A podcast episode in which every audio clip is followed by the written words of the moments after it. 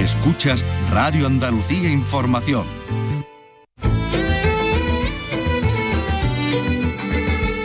Andalucía es cultura. Con Antonio Catón. Radio Andalucía Información. Buenas tardes.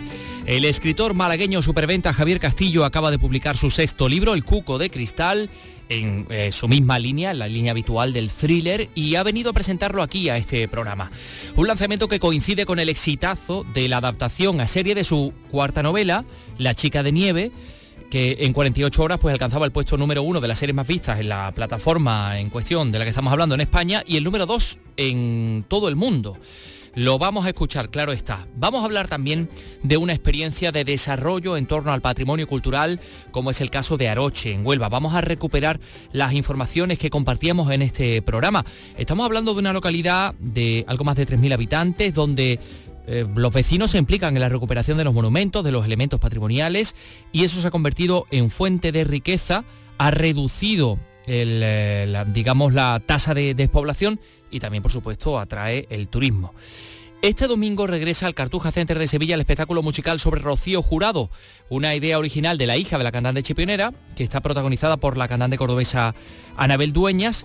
Eh, estamos hablando de la historia de Carmela, una joven admiradora de la Jurado que lucha por convertirse en artista.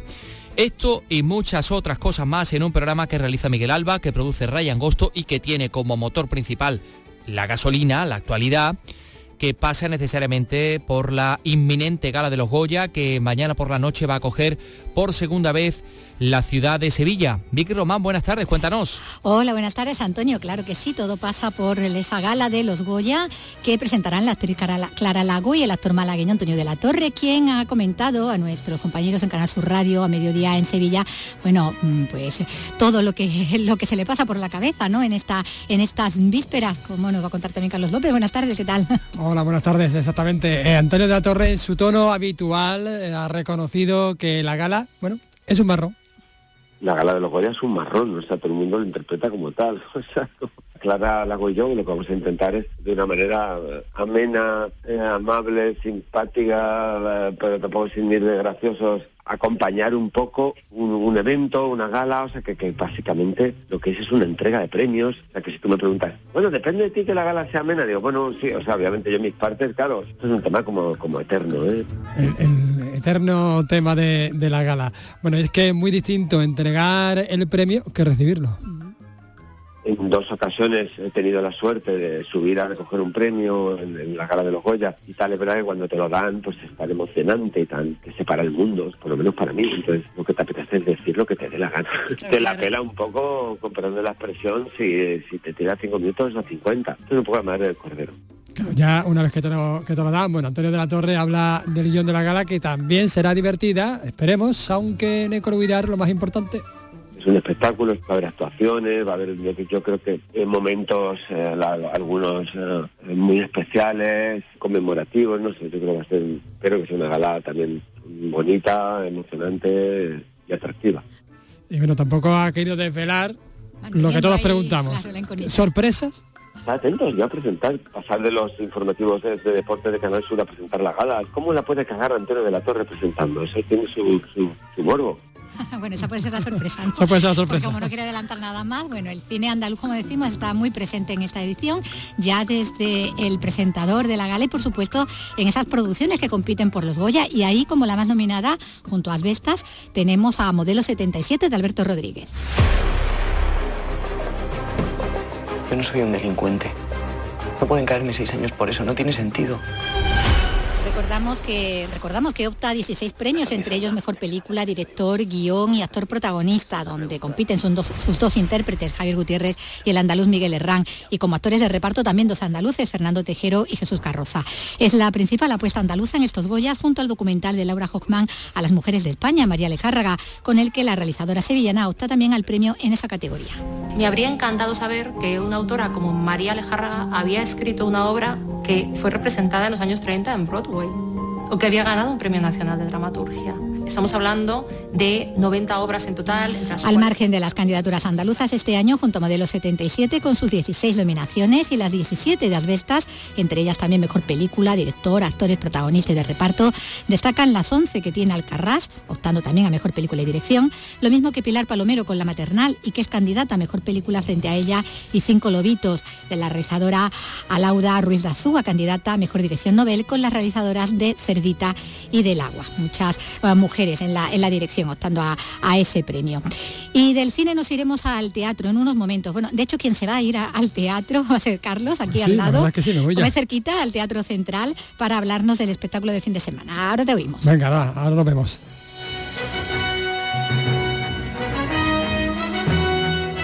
Andalucía es cultura. Radio Andalucía Información. Y de los andaluces que triunfan en el cine y que como decimos, bueno, pues son candidatos a los Goya de, mañana, a esos otros andaluces que triunfan en el mundo editorial y hasta el audiovisual. Porque hablamos ahora con el escritor malagueño Javier Castillo, superventas con novelas como El día que se perdió la cordura o La chica de nieve, llevada ahora a la pantalla, y que acaba de publicar El cuco de cristal.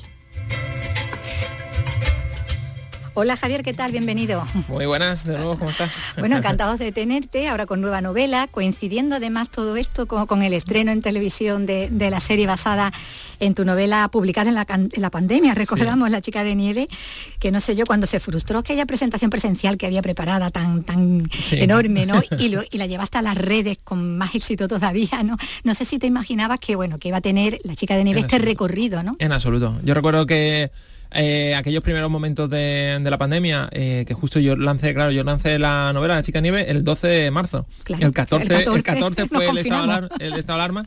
Y, fue cuando, y el 15 dijimos, bueno, pues hacemos una presentación online y que la gente pueda asistir de algún modo, ¿no?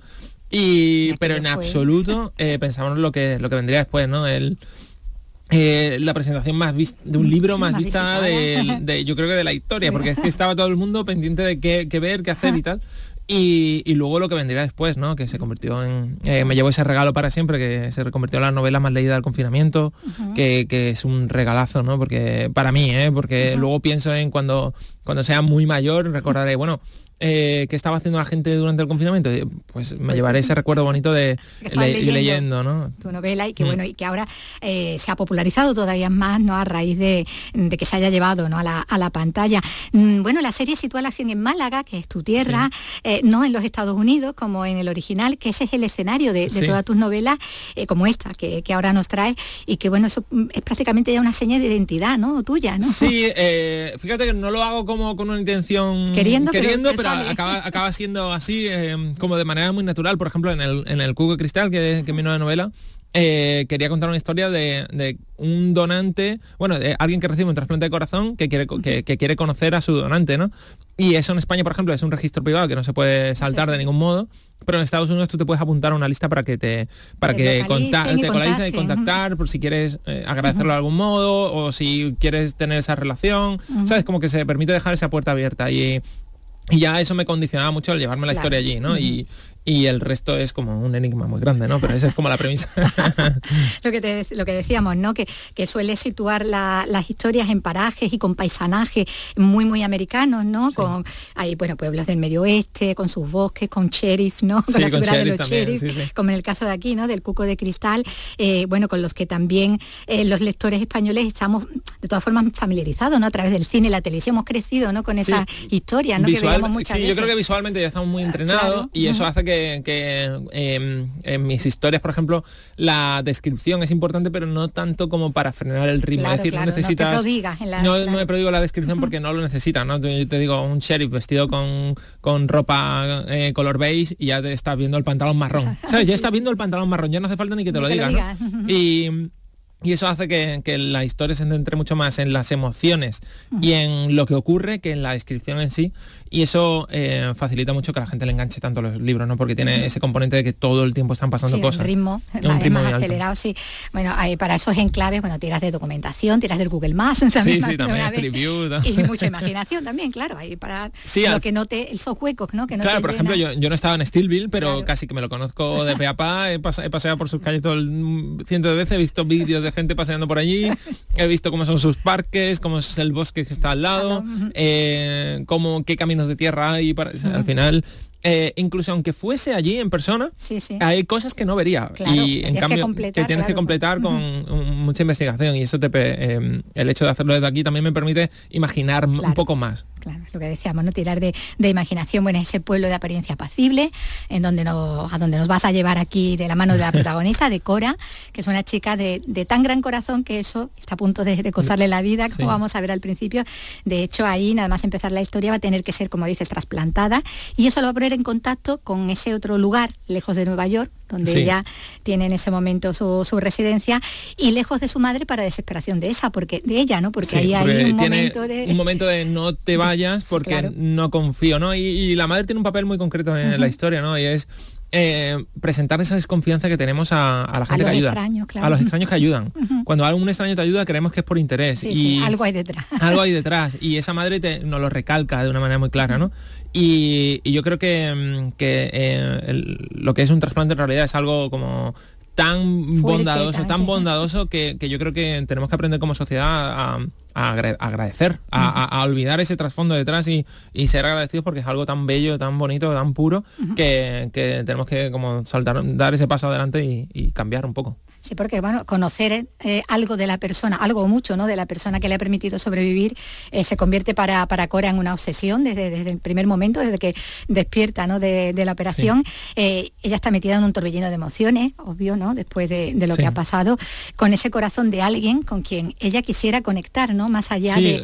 Tiene la sensación de le debe algo y al mismo tiempo necesita saber que, es cosas de él porque es lo que ahora la mantiene con vida, ¿no? Y es como eh, al menos saber su nombre, al menos cómo era, eh, quién era, eh, qué edad tenía, se había enamorado alguna vez, era feliz. sobre todo eso, la idea de que hubiera sido feliz.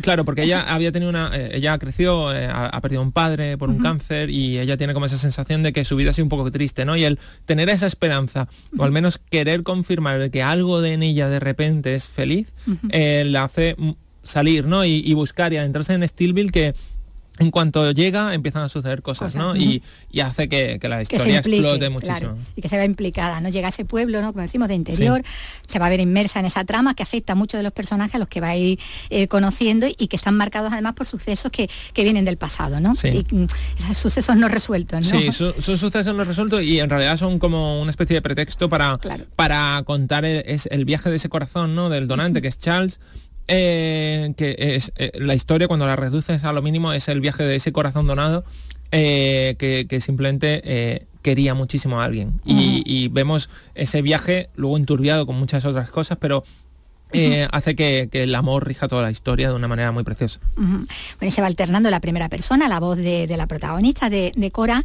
que es la que va contando lo que va ocurriendo, ¿no? lo que va ocurriendo a ella, lo que va viendo, y esa otra tercera que nos va llevando del presente al pasado y de vuelta, ¿no? mareando un poco.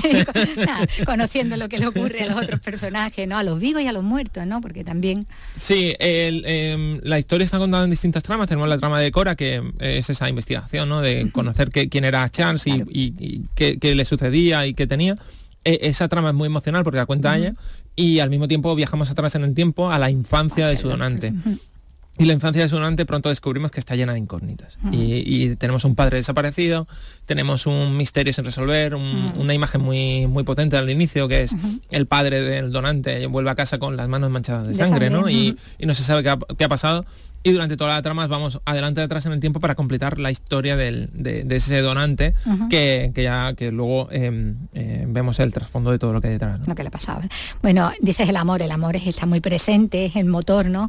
Y también la muerte, desde el mismo momento en que la protagonista la tiene siempre ahí pendiente sobre la cabeza, esa espada de, Damocles, eh, y también por esa serie de sucesos, ¿no? Desapariciones, muertes, ¿no? Donde se va a ver ella inmersa eh, y además en una tierra de cazadores y de presas donde la naturaleza tiene mucha, exactamente, tiene mucha presencia. De ahí, la, imagen del, título, ¿no? Del cuco, ¿no? Es una, es una historia que en realidad tiene mucho de naturaleza, tanto de, del entorno donde se desarrolla todo, ¿no? De, la historia, que es en los bosques de, de Steelville, que es en Missouri, es en la zona de los Altos Ozarks y al mismo tiempo también de la naturaleza de, de los personajes que lo componen, ¿no? que son inmodificables como con la conducta que tienen los, los propios cucos, ¿no? Que además sientan esa, esa semilla, ¿no? Desde el inicio de la historia y es eh, los cucos tienen hacen parasitismo de puesta y tienen ese componente de colocar los nidos propios en, los huevos, propios en, nidos ajenos para que los críe otra madre, ¿no? y eso hace que ya desde el inicio estés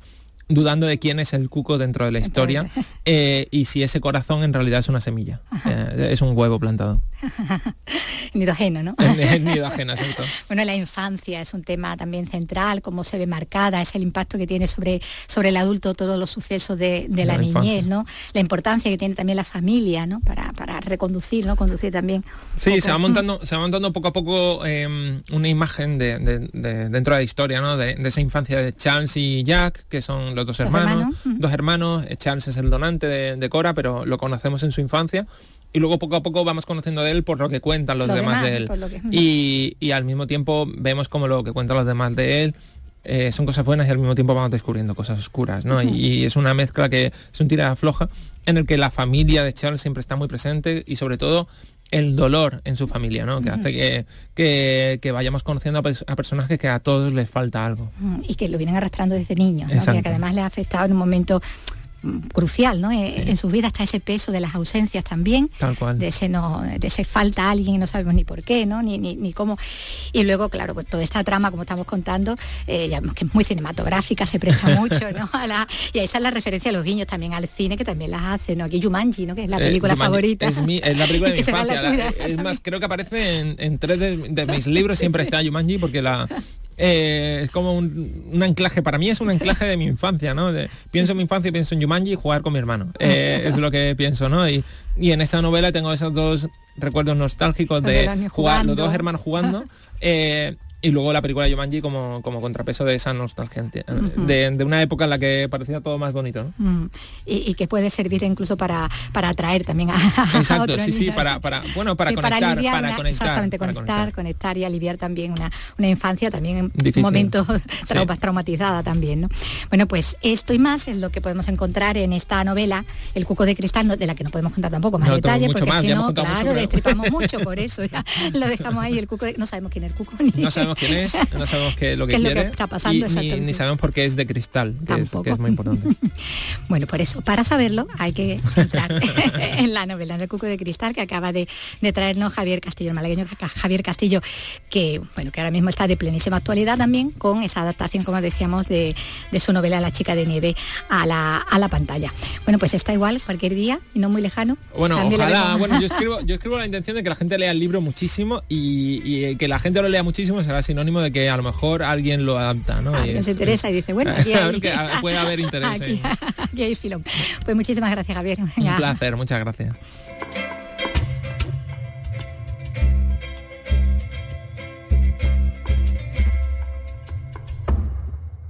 Perspectiva Andaluza. Escucha en Radio Andalucía Información el análisis de la actualidad con una mirada al mundo desde Andalucía. Perspectiva Andaluza. Este sábado desde las 10 de la mañana con Juan Miguel Vega. Radio Andalucía Información.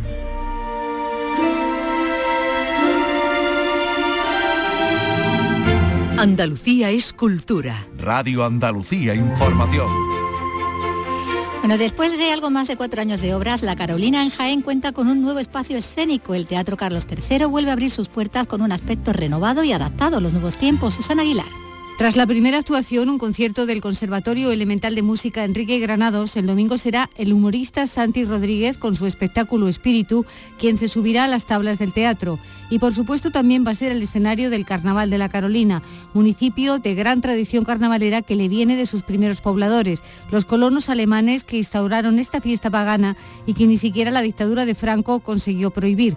El espacio escénico se ha sometido a una intervención ambiciosa en la que no se ha dejado ni una sola parte sin tocar. Yolanda Reche es la alcaldesa de La Carolina. Sí, efectivamente, solamente hemos conservado una parte de la fachada, pues precisamente para hacer un guiño a la historia del edificio y al uso que ha tenido anteriormente, porque se trataba de, un cine pero hemos realizado trabajos en todo el edificio de manera integral, tanto en la caja escénica, la sala de espectadores, con parcos de nueva creación, es absolutamente un edificio totalmente renovado y puesto al servicio de los vecinos y de las vecinas de la Carolina. Se ha destinado casi un millón de euros a hacer realidad este proyecto.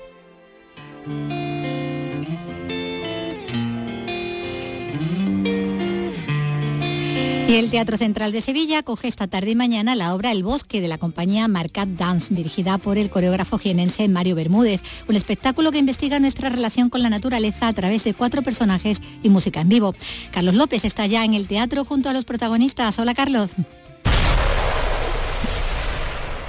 ¿Qué tal, Vicky? Pues sí, han hecho un alto en el camino unas horitas, pocas horitas, de hecho, antes de que comience el espectáculo para adentrarnos en este bosque sonoro y de movimiento. Vamos a hablar con tres de los protagonistas, con Mario Bermúdez, que es el director de la compañía y cofundador. Hola, ¿qué tal, Mario? Hola, muy buenas. Con Catherine Curry, que también es cofundadora de la compañía. ¿Qué tal? Hola, buenos días y con el responsable del espacio sonoro de la música que vamos a escuchar, que se llama José Pablo Polo. ¿Qué tal? Hola, buenos días. Bueno, vamos a empezar por ti, Mario. Eh, ¿Cómo nace para empezar esta compañía eh, y además fincada en Vilches, en una zona rural? Bueno, la compañía nació en Israel, de hecho, cuando Catherine se vino a vivir conmigo y empezamos a probar, eh, pues, eso, a coreografiar y a probarnos a nosotros mismos para ver si funcionaba. Y después nos decidimos de mudarnos a España y empezamos por Madrid luego por Sevilla, pero al final decidimos que Vilches, la raíz, la tradición era lo que nos tiraba ya para inspirarnos y para crear y, para, seguir hacia adelante y enraizar más la compañía para, darle más, mejor fruto. Catherine, ¿y qué relación puede tener Viliche, esta zona rural, con este bosque que habéis creado ahora? Pues la verdad es que Marca Dance conecta muchísimo con la naturaleza. Y en, en Vilches mm, tenemos la, las vistas, las montañas, la tierra muy cerca. Entonces tenemos mucha inspiración ah, para crear, para inspirar y para respirar la, aire y la, naturaleza. ¿De ahí surge este trabajo de investigación, de esa relación? Sí, sí, sí, totalmente. Es decir, estamos adentrados en el bosque, al fin y al cabo lo tenemos muy cerca del pueblo de Vilches y tenemos Cazorla, como ya bien dice, eh, Despeñaperro, Sierra Mágina y nos adentramos ahí en la naturaleza y de ahí partimos para para que nazca este bosque más personal, eh, único de, la compañía Marca Dance, junto con la música que también eh, nos adentramos en este bosque de, de Marcat. Esta música que digamos eh, es el esqueleto de este, de este bosque, quizás sean los árboles. Bueno, la música en el bosque constituye casi la narración, ¿no? La primera pregunta cuando comenzamos el bosque es ¿qué, tipo de bosque, ¿no? Entonces intentamos concebir el, bosque desde muchos puntos de vista, ¿no? De qué es ese bosque se atraviesa, se atraviesa la luz del día, cómo es ese bosque se atraviesa la noche, qué es ese bosque si de pronto llega una tormenta, qué animales habitan ese bosque, ¿no? Cuando al final realmente lo que tuvimos es que la respuesta es que el bosque es algo que habita en nosotros realmente. Es nuestra mirada, es nuestra escucha, son nuestros sentimientos en la percepción de lo que nosotros percibimos en ese bosque y cómo podíamos trasladar eso al espectador, ¿no? Cómo metíamos al espectador dentro de ese bosque para eh, sentir un, carrusel de emociones dentro de, este espectáculo. ¿Y cómo se mete al espectador dentro del bosque? ¿A través de una música más orgánica, más electrónica? Bueno, eso lo que queríamos era más que presentar el bosque, o sea, no caer en los clichés de vamos a utilizar como los sonidos de la naturaleza, que también están, pero están desde una lejanía, era más representar el bosque. Cómo es lo que ese bosque es para nosotros realmente, ¿no? Cómo podemos adentrarnos en las emociones que nos causa el bosque, no en tanto en presentar lo que es el, bosque en sí mismo. Eh, ¿Cuántos bailarines sois sobre el escenario? Eh, somos tres intérpretes, eh, más Pablo, que es el músico, entonces somos cuatro intérpretes en escena. Que evolucionamos de diferentes maneras, ¿no? Porque el músico evoluciona de una manera distinta a los bailarines, por ejemplo, ¿no? Pero sí que hay una evolución eh, eh, que, los dos van en conjunto, ¿no? Bailarín y músicos. Pero... Mm, pues es, un viaje, es un viaje, nos transformamos totalmente desde principio hasta final, evolucionamos de una manera eh, que nos transformamos eh, y que pasamos por distintas etapas, ya sean pues, de animal, de vegetal, como ya digo, como eh, de atmósfera, de sensaciones, de... Mm, sí, eso es, es el viaje que nos transforma. Pasáis por distintos formatos, por distintos estados, incluido el de animal y el de vegetal, eso me llama mucho la atención. Totalmente. Ah, para ser un, un, bailarino o intérprete en esta pieza es intenso. Y porque hay muchísimas fantasías, hay muchísimo... Mm, es súper divertido porque hay muchísimos juegos y dinámicos, como la fisicalidad es súper dinámica, súper, súper físico, pero dentro de eso hay fantasías de los animales, de la vegetal, de, la música en directo. la relación dentro de nosotros y también con José Pablo ah, es súper rico y hay muchísimo juego. entonces, cada, cada noche o cada actuación puede ser diferente o puede ser nuevo, como hay sentimientos cada noche distinto. Y para mí es, es un placer para actuar esta pieza. Al hilo de lo que comenta Catherine, la música tenía que ser en directo, ¿no? Porque si no, no podía evolucionar en cada, en cada representación. Realmente, es decir, el hecho de que la música sea en directo también es una interacción realmente de yo como un personaje más, como una persona física que casi también interactúa como humano con estos animales y vegetales que se van creando durante la pieza, ¿no? Al final lo bonito también del sonido es que, no es presente, o sea, que se presenta sobre el aire, ¿no? pero que no requiere de una presencia física. Sí que es verdad que mi presencia física, a la hora de estar tocando como una serie de instrumentos estar interactuando con la electrónica, genera otro tipo de relación con ellos, que precisamente es la relación de la naturaleza con el ser humano, de cómo es ese ser humano que entra a intervenir en la naturaleza. Yo creo que ese es el gran hándicap, pero ya no tanto del sonido, sino más que de, las, de la presencia física como cuerpo. ¿Y has investigado sobre la música tradicional de Andalucía o de esta zona o de Vilches o de Jaén para hacer tu pieza? Eh, no, porque yo creo que el bosque es algo universal. Realmente el bosque al final, yo pienso siempre que cuando uno tiene en la cabeza la imagen de un bosque, a lo mejor no le viene el bosque a lo mejor que tenía cerca de su casa en Andalucía, cerca de otro terreno, ¿no? A lo mejor nos viene el bosque que vistes en esa película de infancia que te recuerda y que a lo mejor está, yo qué sé, en Estados Unidos, está en África o está donde sea, ¿no? O sea, yo creo que el bosque es más eh, la representación mental que tú tienes en tu cabeza, más que realmente esa zona física que tú a lo mejor a veces vas a habitar, ¿no? A la hora del movimiento, ¿también habéis eh, investigado en la tradición o no? ¿O habéis buscado una mirada más internacional? Yo creo que la, mirada ha sido más internacional porque él mm, va acorde con lo que ha dicho Pablo, que el, bosque no tiene, el, bosque es la imaginación que nosotros nos lo ponemos en la mente, ¿no? donde, nos, donde nos transformamos, donde nos vamos cuando escuchamos el bosque. Entonces el bosque también para nosotros no tiene, tiene tradición y tiene todo, tiene cultura, tiene tierra, tiene de, para mí, no es bajo mi punto de vista, pero eh, no es específicamente como eh, vamos a adentrarnos en la tradición de Vilche o vamos a adentrarnos en la tradición de... No, porque vamos a adentrarnos en el bosque. En el bosque existe en todo el mundo. Entonces vamos a adentrarnos en, en algo internacional. Cinco nominaciones a los premios Max. ¿Estar reconocido es importante para una compañía andaluza? Hombre, claro, eh, es súper importante este reconocimiento ya que eh, bueno, el trabajo que llevamos fundido de atrás del pasado y lo que viene de ahora con proyectos nuevos es, como el reconocimiento, ¿no? También un poco a, pues al día a día, ¿no? al día a día el trabajo que, no, que no es valorado como en nuestra profesión, eh, las horas que le echamos a a esta profesión, en lo que es la danza y lo difícil que es también. Entonces es que te reconozcan este, este proyecto como conjunto y como equipo, como bailar, reconocimiento al bailarín, a la música, a la coreografía, al espectáculo en general, a todo el equipo que hay detrás, no solo nosotros, sino ese es el reconocimiento y es, es una satisfacción que, estemos nominados, eh, bueno, candidatos todo, ahora mismo a, a, los premios Max. ¿Para ganar?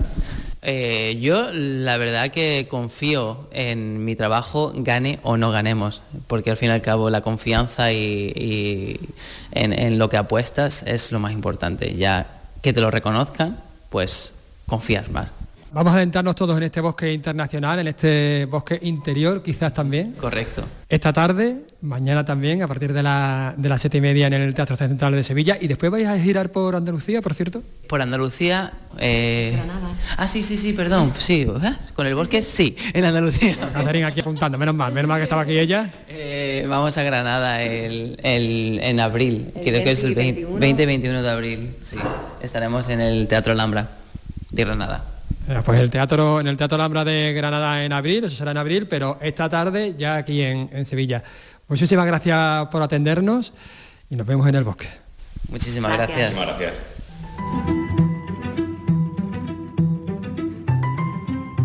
Y seguimos en Sevilla porque ha recuperado hoy la iglesia de un monasterio del siglo XIII fundado por el rey Sancho, es la de Santa Clara, y ha estado en ruinas durante más de un cuarto de siglo. Encierra todo un programa iconográfico realizado por Martínez Montañez. José Manuel de la Linde. En su interior miramos al cielo y ahora observamos un excepcional artesonado mudéjar de madera que en su día se tapó. Sorprende especialmente el coro y los frescos recuperados del siglo XIII. Preside el retablo de Montañés más desconocido. El arzobispo Saimenese ha querido celebrar esta recuperación con un aplauso. Es un aplauso pues para, para todas las hermanas clarisas que han estado aquí, para todos los fieles y habitantes de Sevilla que durante siglos han celebrado aquí también su fe y es un aplauso como culminación y agradecimiento a todas las personas que han trabajado. El ayuntamiento ha aportado 3 millones de euros. Una pasarela metálica permite ver de cerca el artesonado y se crea además un mirador panorámico sobre la ciudad. Empezábamos hablando de, cine y con ello seguimos porque el Foro por la Memoria del Campo de Gibraltar estrena hoy un documental sobre los presos esclavos del franquismo, película que narra a través de una visita por los vestigios del plan de fortificaciones del estrecho las duras condiciones de vida y trabajo de 30.000 presos desplegados en la comarca entre 1939 y 1945. Susana Torrejón. Durante aquellos años fueron estos presos los que construyeron carreteras, búnkeres y otras infraestructuras militares a lo largo y ancho de toda la costa gaditana. Este documental es un testimonio del sufrimiento que padecieron y un homenaje a todos ellos. Francisco Hidalgo es el presidente del Foro por la Memoria en el campo de Gibraltar. Dar un poquito de luz a una historia todavía poco conocida y que entendemos que es muy importante que se recuerde y sobre todo que se homenaje a aquellas personas que sufrieron tantísimo una vez acabada la guerra española.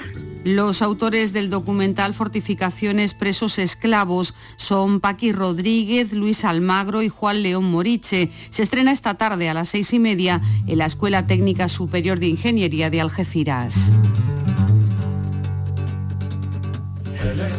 Y mañana llega a Almería, capital, la columna de personas que ha querido de alguna manera recrear la desbandá, aquel febrero del 37, cuando la población civil huyó desde Málaga, uno de los actos que se celebran la presentación del disco de Ceci Falán, cantautora almeriense, con canciones de poetas como Almudena Grandes y otras populares como este Ay Carmela. Pero nada pueden bombas, rumba, rumba, rumba, donde sobra corazón, ay Carmela, ay Carmela. Gracias, Vicky Román. En este programa tenemos de todo. Rocío Jurado. Grabé tu nombre en mi barca, me hice por ti marinero para cruzar los mares, surcando los deseos. Fui tan feliz en tus brazos la cantante chipionera protagoniza el musical que este domingo llega al Cartuja Center Cite de Sevilla. El espectáculo está concebido como una experiencia sensorial que homenajea a la más grande, una idea original de la hija de la chipionera, Rocío Carrasco, protagonizada por la cordobesa Anabel Dueñas, que encarna a Carmela. Es una joven admiradora de la jurado que lucha por convertirse en artista. Y nuestro querido Carlos López ha hablado con, con Dueñas, con Anabel Dueñas, sobre este montaje que promete emociones fuertes.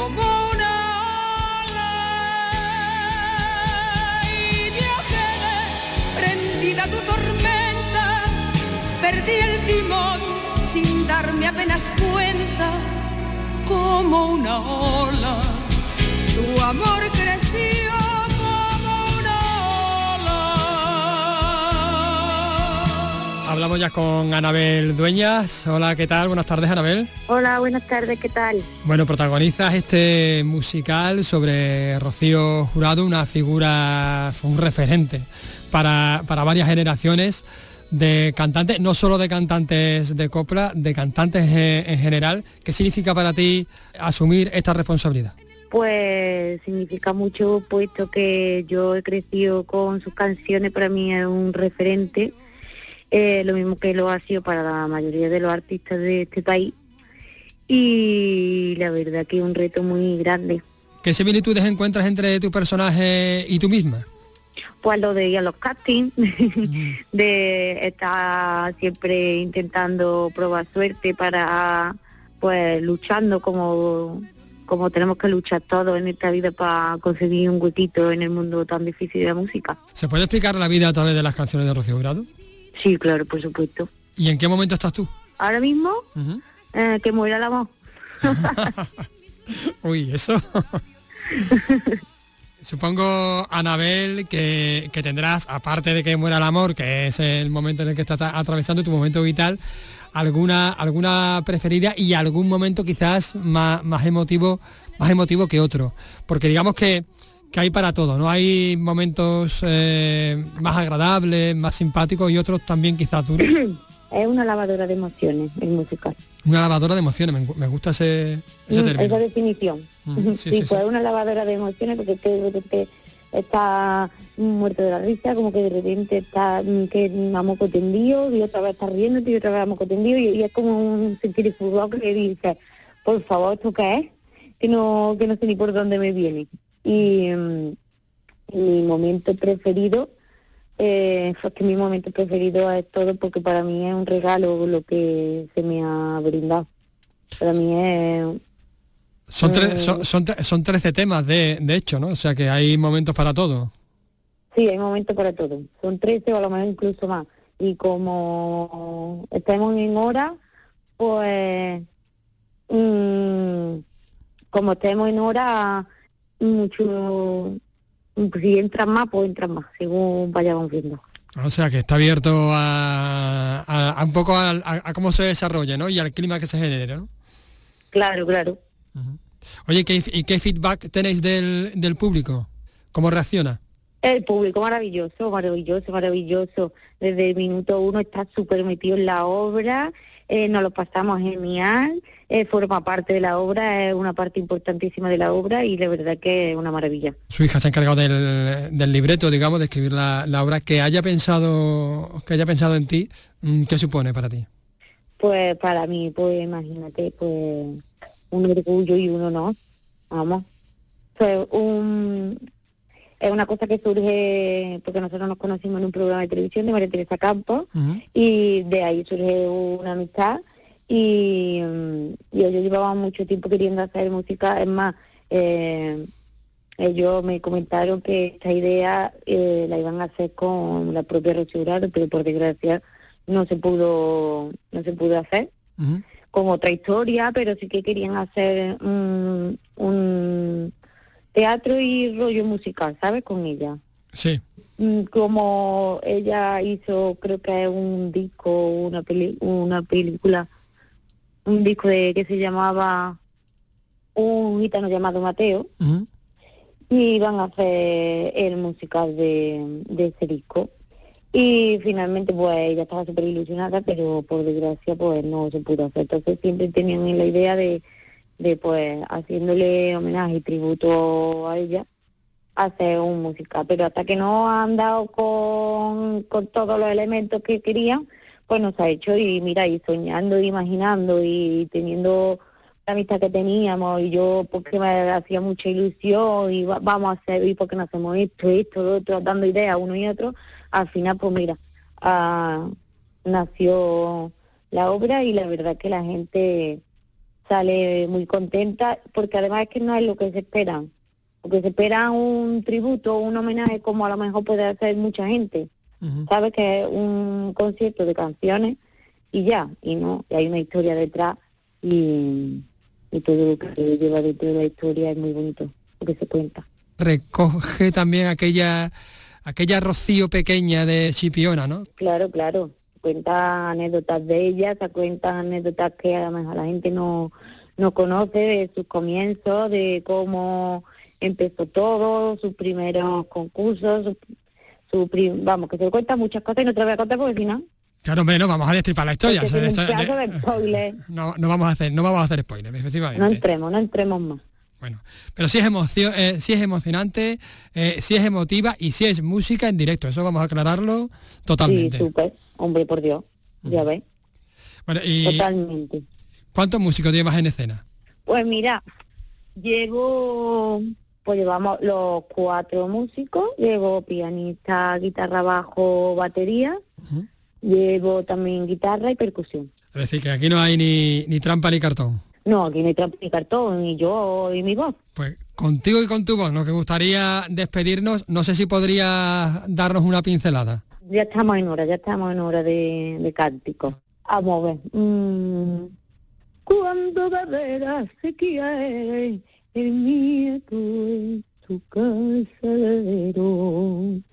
y el corazón se te muere y no te dicen te quiero y cualquier cosa te viene como a mí me está pasando que me despierto llorando con temblores y agonía porque tú sos y ese color de tu pelo y un dormido me dan celo gitano, gitano de mi tormento. Tron. Muchísimas gracias. Venga, a ti, un besito, chao. Andalucía es cultura. Radio Andalucía Información. Con Antonio Catoni. Gracias Carlos, esto va a ser este domingo a las 6 de la tarde en el Cartuja Center Cite de Sevilla. Vamos a conocer un poco más la localidad de Aroche, en la sierra de Arcena, Picos de Aroche, en la provincia de Huelva. Hablamos de una localidad de algo más de 3.000 habitantes que hace unos 20 años apostaba por el patrimonio como herramienta de desarrollo para frenar la despoblación, para generar riqueza, para procurar el bienestar de sus ciudadanos. Y pudimos, pudimos recorrer algunos de estos lugares patrimoniales tan interesantes como el castillo, como las ruinas de Turóbriga, como, eh, en fin, la parroquia. Eh, nos subimos a una de las torres para hablar con una de las personas responsables de la oficina que está haciendo todo esto posible. Hacía un poquito de viento allá arriba en la torre, pero merece la pena que conozcan y que escuchen esta experiencia.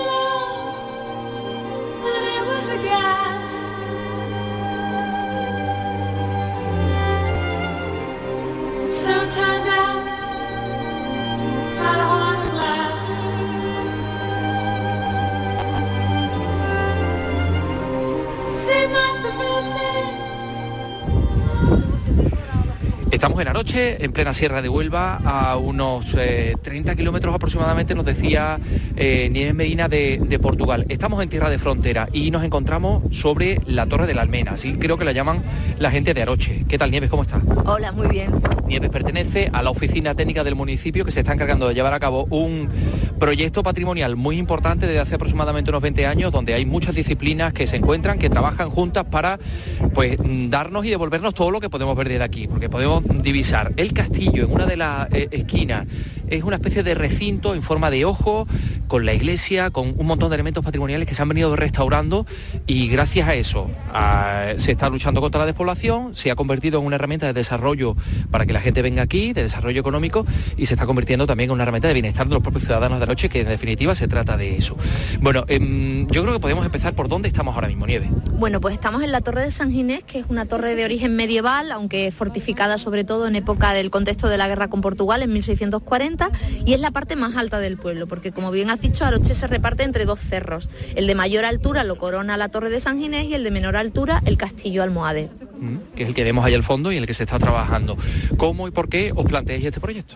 Bueno, se plantea primero porque hay eh, un volumen de patrimonio histórico arqueológico muy importante y en un estado muy deteriorado en el año 2003.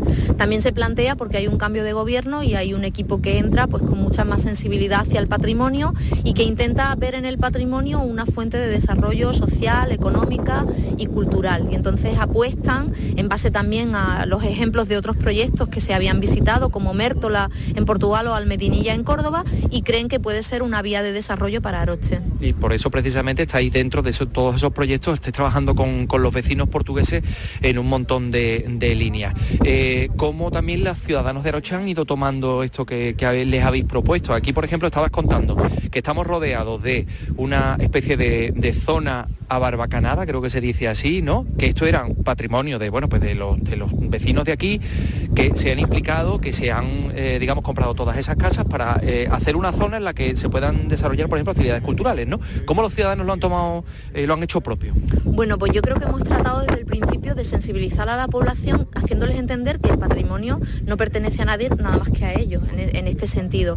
Y entonces que tener su patrimonio conservado, restaurado, cuidado, al final es un beneficio también para ellos, un beneficio para que venga turismo, pero es un beneficio para que ellos mismos puedan disfrutar de ese patrimonio. Por eso al, patrimonio se han sumado eventos culturales en los que la propia población participa, como el caso del Festival de Diana, que está vinculado a la ciudad romana, y hemos conseguido que un grupo de más de 100 arochenos pues se vista, se atavie como perfectos romanos del siglo I y muestre a los visitantes cómo era la vida cotidiana de, su ciudad romana hace 2000 años. Entonces yo creo que de alguna forma la gente de Aroche se ha sentido partícipe del proyecto y se siente orgullosa de enseñar su pueblo en buenas condiciones y con este patrimonio recuperado. Como decías antes, vente conmigo para acá porque aquí hay un vientecito bastante importante, estamos en la Sierra de Huelva, como es lógico, y, así vamos a hacer posible también proteger un poquito el micro para que no, para que no suene mal y todo el mundo en Andalucía te pueda escuchar porque, como decías antes, ibais a lugares que habían tenido proyectos, que habían hecho proyectos de este tipo para aprender cómo lo hacían ellos y ahora viene la gente a aprender de vosotros, ¿no? Y ahora mismo te están escuchando gente de toda Andalucía, de muchas localidades en las que a lo mejor hay, eh, bueno, pues un patrimonio que no está, mm, digamos, puesto en valor o, difundido como debe ser, ¿no? Eh, mm, eh, no sé si el consejo, receta, idea podrías dar a la gente que se propone realmente utilizar el patrimonio como herramienta de desarrollo. Bueno, yo creo que lo primero que hay que tener es claro que el patrimonio hay que investigarlo porque no se puede poner en valor si no se conoce, con lo cual la investigación es completamente necesaria, pero también hay que protegerlo pues, mediante las leyes o las herramientas que cada municipio puede tener, complementando las leyes autonómicas y nacional de protección del patrimonio, y después hay que conservarlo. Y para conservarlo, que puede ser un poco lo más costoso, porque las obras de, rehabilitación o de restauración son muy costosas, lo primero que hay que empezar es por mantenerlo. Entonces nosotros consideramos que quitar la hierba, eh, que el patrimonio esté limpio, que si se cae una piedra se coloque de nuevo, eso es fundamental. Es el trabajo menos costoso, menos vistoso también, pero el que más continuidad puede dar a la conservación de ese patrimonio. Y después ir buscando fondos diversos, eh, atendiendo a fondos municipales, pero también a diferentes vías de financiación que pueda haber a nivel autonómico, nacional o europeo, y ir sumando poco a poco. No se trata de conseguir una suma de dinero muy importante en un momento dado, sino en ir eh, dándole continuidad a ese proyecto a lo largo del tiempo. Nosotros hemos conseguido incluso que haya empresas locales que se hayan convertido en mecenas del patrimonio y donan cada año una eh, X dinero para obras de rehabilitación o, de, o de investigación o de excavación en la ciudad romana. Entonces esto es un proceso largo, no se pueden desesperar porque los resultados se ven a lo largo de los años, es un proceso largo pero que tiene que ser de, tesón, ¿no? de, ir año a año sumando pequeñas cosas. Bueno, y todo eso tiene su resultado. Por ejemplo, una cosa que nos ha llamado mucho la atención a quienes hemos asistido un poco a, todo esto que nos habéis contado, 40.000 visitantes creo que al año, ¿no? Sí. ¿Cómo habéis hecho que eso no perjudique el patrimonio, que no se turistifique y que, y que Aroche no se convierta en otro lugar que se parezca o que no se parezca en nada a la Aroche que, queremos todos, ¿no? Bueno, pues, verdadero. Bueno, creemos mucho y pensamos mucho en la sostenibilidad de, Aroche. Entonces, eh, de esas 40.000 visitas que hemos comentado, realmente solo 20.000 han hecho visita guiada sobre el patrimonio. Las otras 20.000 entendemos que viene, que visita el pueblo, pero que no hace visita específica a ese patrimonio. Eh, Aroche puede soportar 20.000 visitas a lo largo del año. Ya si estuviéramos eh, en, un, dato mucho más elevado sería más complicado. Por ahora es completamente un turismo eh, sostenible y no afecta directamente eh, o no perjudica al habitante de Aroche. Además, de hecho, las tiendas, por ejemplo, de, productos derivados del cerdo se ven beneficiadas porque la gente viene a comprar también productos locales, los negocios de restauración del pueblo también se ven beneficiados. Ha surgido el primer hotel dentro de Aroche, las casas de turismo rural han aumentado, pero tenemos un turismo todavía muy controlable. Sí, oye, si te parece, mientras vamos bajando, que aquí hay un fresquito importante y así nos quitamos de en medio, porque fíjate, precisamente acabas de mencionar eso del turismo sostenible, incluso tengo entendido que hubo, que se propuso en alguna ocasión un proyecto de un mega hotel en Aroche y que dijisteis, no, esto no es lo nuestro, esto no es lo que queremos, ¿no? Sí, se ha, tratado de que, de que no se convierta en algo mm, demasiado turístico y que esté alejado de la población. Se ha tenido muy en cuenta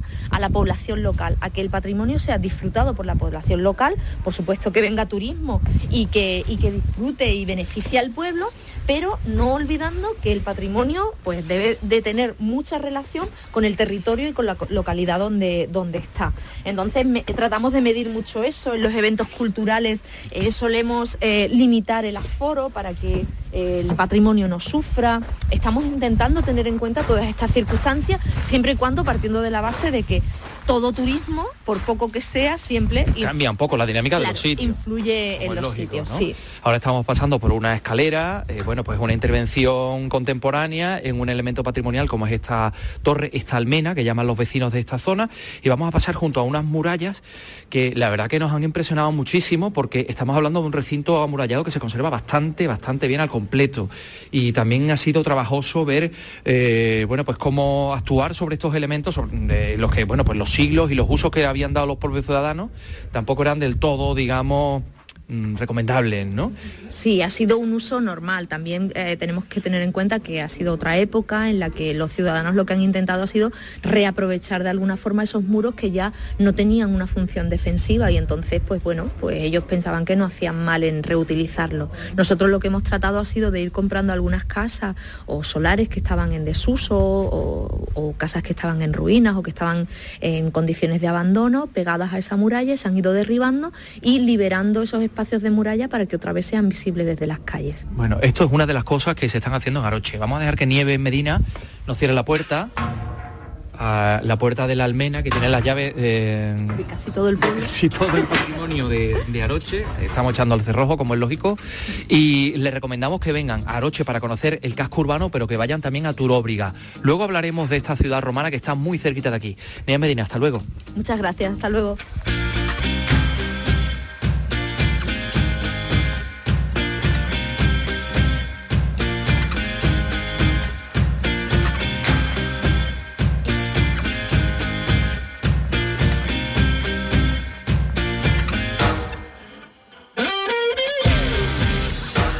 Andalucía es cultura. Radio Andalucía Información.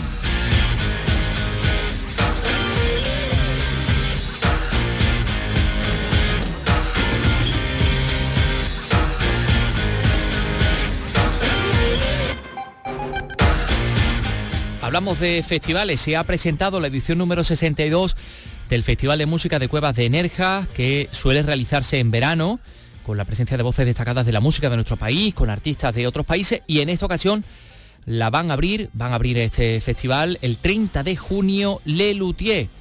Eh, los jardines del exterior de la gruta también van a albergar actuaciones de la malagueña María Pelae, de Miguel Poveda, Sara Varas, Pastora Soler y, en fin, un montón de artistas extraordinarios en las cuevas de Nerja de la provincia de Málaga.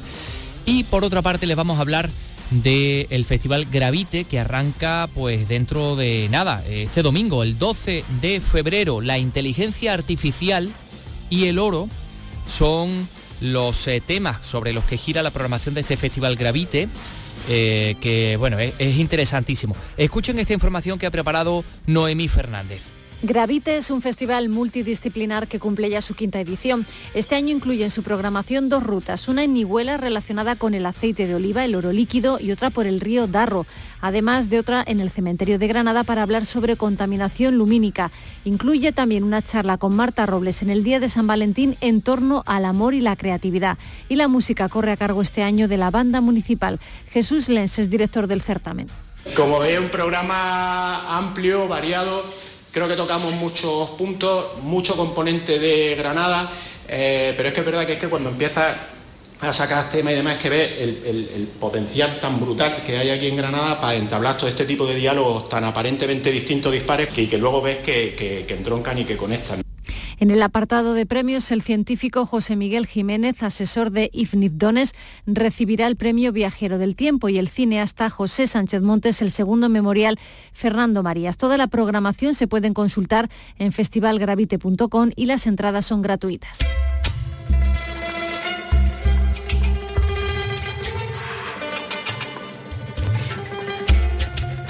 Este fin de semana, la Romería de la Virgen de Luna eh, la patrona de Pozo Blanco y Villanueva de Córdoba, en la zona norte de la provincia, eh, pues fíjense, esta romería inicia su camino para ser declarada bien de interés cultural. Su vistosidad y el fervor de los fieles han incrementado en los últimos años el poder de convocatoria. Y este fin de semana, como decimos, la Virgen volverá a atravesar esas dehesas de los Pedroches para llegar a su ermita. Esto nos lo cuenta en Córdoba Toñi Merino. Coincidiendo con la romería que se celebra este domingo, responsables de la Delegación de Cultura y Turismo de la Junta se reúnen hoy con representantes de la cofradía para impulsar esa declaración de ese evento como bien de interés cultural. Juan García es capitán de la cofradía de la Virgen de Luna. Ya la romería está tomando unos palademos que esto ya va muy bien, gracias a Dios, ¿no? Todo lo que sea muchísimo pollo, muchísimo todo lo que conlleva todas estas cosas, pero bueno, lo importante es que esto vaya más, que es lo que nosotros deseamos y queremos, como lo. La romería ha traspasado los límites de la provincia y el fervor de la Virgen de Luna congrega desde hace años a fieles llegados desde todos los puntos del país. Este fin de semana la imagen volverá a Pozo Blanco para salir el lunes en procesión por sus calles.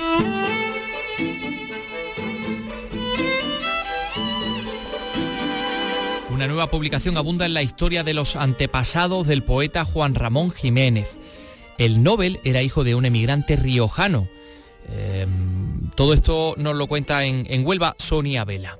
La cuarta entrega de los cuadernos Juan Ramoniano recoge la historia de su familia paterna, natural de Nestares de Cameros, un municipio de La Rioja. El padre del poeta, Víctor Jiménez, llegó a Moguer para administrar la herencia de uno de sus hermanos, Eustaquio, que falleció con 34 años y que había formado parte de una próspera sociedad con otro paisano de Nestares, Ramón Rodríguez. La autora de esta publicación, María Antonia Moreno, ha investigado la trayectoria de estas raíces riojanas. Ramón se establece en la década de los 30, pero ya había allí otros comerciantes y otros financieros y otros banqueros naturales de, La Rioja, en este caso de Cabezón de Cameros, y bueno, eso hizo que, que Víctor Jiménez, el padre también de Juan Ramón, se estableciese. En la Fundación Zenobia Juan Ramón Jiménez se sigue ahondando en la vida y la obra del poeta moguereño. Les vamos a hablar de una exposición en la Diputación Provincial de Córdoba eh, que rescata del olvido a más de un centenar de víctimas de la represión franquista eh, que acabaron siendo asesinados en los campos de concentración, en los campos de exterminio nazis. Antonio Postigo, cuéntanos. El Palacio de la Merced presenta más de 150 relatos de cordobeses del norte de la provincia que huyendo de la dictadura franquista fueron deportados desde Francia al campo de concentración de exterminio de Mauthausen. Un exhaustivo trabajo de documentación realizado por la Asociación Memorialista Stolperstein de Córdoba que preside Cristina García Sarrasa. Frances Boix, que es el fotógrafo de Mauthausen, que hay una película al respecto, sacó los negativos del campo gracias a unos chicos jóvenes españoles que podían salir del campo. Bueno, pues en esta muestra aquí hay dos de esos chicos.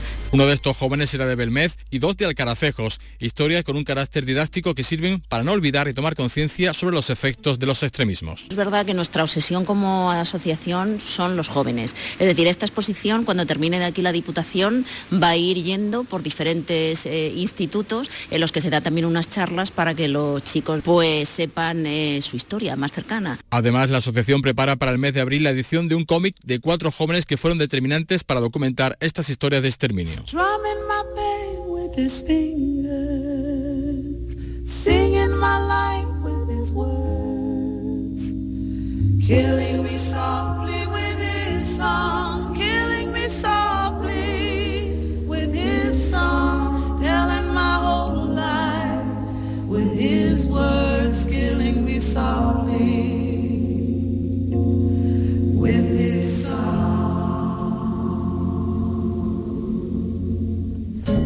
Pues hasta aquí este programa que vamos a despedir de la mejor manera posible porque tal día como hoy, en 1939, nacía Roberta Flack, que en el 74 publicaba este Killing Me Softly que sigue matándonos suavemente. Buen fin de semana, hasta el lunes.